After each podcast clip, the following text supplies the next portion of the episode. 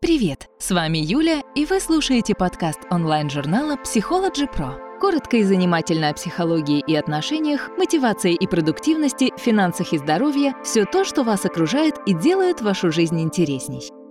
Гетероориентация.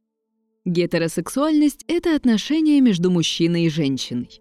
Данный вид отношений как норма, заложенная природой, сегодня все чаще поддается нападкам со стороны социума.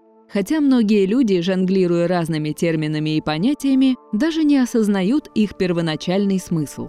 Яркий тому пример – термины, относящиеся к половой ориентации. Всего в современном обществе существует три вида ориентаций. Гетеросексуальность – влечение к людям противоположного пола. Гомосексуальность – влечение к людям своего пола. Бисексуальность – влечение к партнерам обоих полов.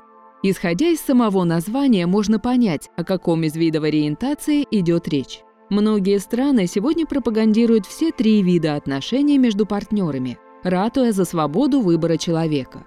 Психологи же настаивают на том, что главной для человека является гетеросексуальность, как заложенная природой особенность, способствующая сохранению рода и размножению. Это свойственно не только людям, но и животным. Определение гетеросексуальности – если перевести слово «гетеро» с древнегреческого языка, оно будет означать «другой», «иной», «отличающийся». То есть дословно это проявление интереса к другому, отличающемуся человеку. Это может быть половое, романтическое или эмоциональное влечение к существу противоположного пола. Часто в обществе это свойство называют традиционной ориентацией. Термин «гетеросексуальность» появился благодаря психологу Рихарду Крафту Эббингу, и его книге «Половая психопатия». Термин очень прочно вошел в жизнь современных людей, хотя еще в древние времена люди уже задумывались над таким понятием, как сексуальная ориентация. История гетеросексуальности. В любое время и во всех народах гетеросексуальность рассматривалась как нормальное и естественное поведение человека. Во многом из-за того, что соединение мужчины и женщины приводило к зачатию потомства – причем в некоторых народах долго существовали обычаи половой связи между родственниками.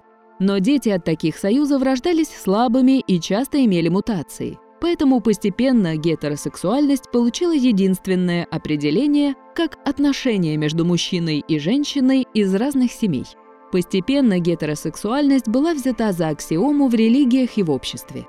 Люди с нетрадиционной ориентацией становились изгоями и сталкивались с общественным порицанием вплоть до наказаний. Однако в любом правиле есть и исключения. Во многих странах, к примеру, Китае, Греции и Древнем Риме, половые отношения между мужчинами считались нормой. Все зависело от вероисповедания той страны, где наблюдались подобные отклонения. Ярыми противниками гомосексуальности были и остаются государства, где основой нравственного воспитания является христианство и мусульманство. В арабских странах по сей день мужеложство жестоко порицается и наказывается. Сейчас в большинстве стран к представителям нетрадиционной ориентации относятся более лояльно, чем раньше. Симптомы гетеросексуальности – Первые признаки традиционной ориентации человека или гетеросексуальности можно заметить еще в детстве. Малыши неосознанно проявляют интерес к противоположному полу. Девочки начинают кокетничать с мальчиками, а те, в свою очередь, замечают, какие красивые у девочек бантики, платья и волосы. Кстати, попытку мальчиков надеть платье или примерить мамины туфли нельзя расценивать как отклонение от нормы. Дети учатся примерять на себя разные роли – так же, как мальчикам иногда интересно играть в куклы, а девочкам в машинки. Психологи, наоборот, поощряют такое поведение. Такие игры помогают детям лучше усвоить социальные роли, а значит, впоследствии стать более ответственными родителями. В подростковом возрасте интерес к противоположному полу и сексуальное поведение у гетеросексуалов лишь возрастает. Парни не могут спокойно пройти мимо девушек. Их волнует фигура, внешность, волосы представительниц слабого пола. Девушек, в свою очередь, волнует внешность и накачанная фигура парней.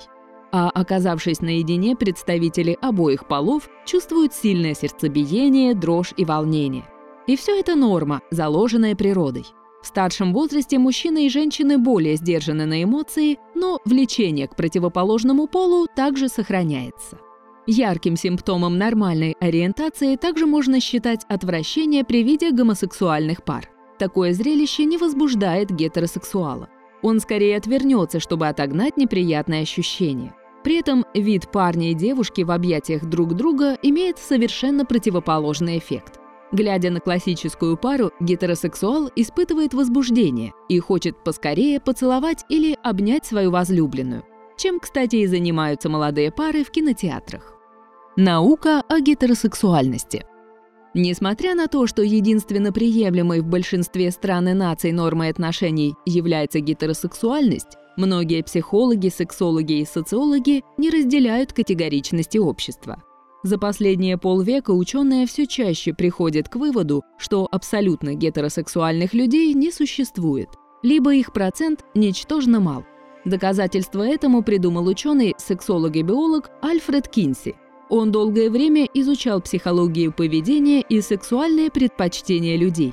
Итогом его многолетнего труда стала шкала оценки вида сексуальных предпочтений человека от исключительно гетеросексуального интереса до исключительно гомосексуального. Шкала представляет собой линейку от 0 до 6, где человек, отвечая на вопросы, может самостоятельно определить степень своей гетеросексуальности – Практика показала, что исключительную гетеросексуальность показали единицы из сотен тысяч опрошенных. Это говорит о том, что даже закоренелые гетеросексуалы способны испытывать интерес и влечение к людям своего же пола. Что же касается исследований сексуальности человека как таковой, то на сегодняшний день ни один ученый не смог точно сформулировать, когда и в какой момент формируется ориентация человека. В 2013 году Американская ассоциация психиатров даже издала специально открытое письмо, в котором специалисты признали, что даже несмотря на исследования генома человека и психологии его поведения, определить особенности гетеросексуальности и ее изменения в течение жизни пока не представляется возможным. Спасибо, что слушали наш подкаст. Не забывайте ставить лайки, комментировать, подписываться на подкаст на любых платформах и переходить на наш сайт psychologypro.ru.